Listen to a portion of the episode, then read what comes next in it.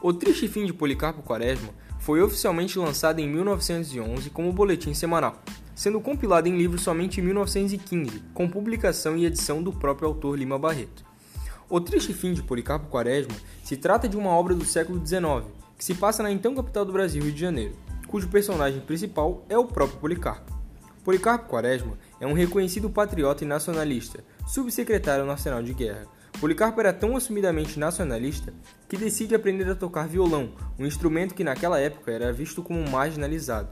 Ele também protocola um pedido à Câmara para que a língua tupi se torne a língua oficial do Brasil. Ele acreditava que os verdadeiros brasileiros eram os índios. Após o envio do seu pedido, ele é taxado como louco e passa um tempo internado. Durante esse período, somente Olga, o compadre de Quaresma e o professor de violão Ricardo Coração dos Outros são os únicos que vão visitá-lo, pois são os únicos que acreditavam em suas ideias.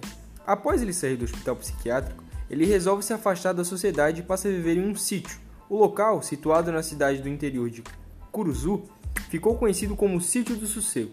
Com o início da revolta armada, rebelião organizada pela Marinha Brasileira para fazer oposição ao governo que começava a possuir características ditatoriais, Floriano Peixoto integra Quaresma como major ao Batalhão Cruzeiro do Sul.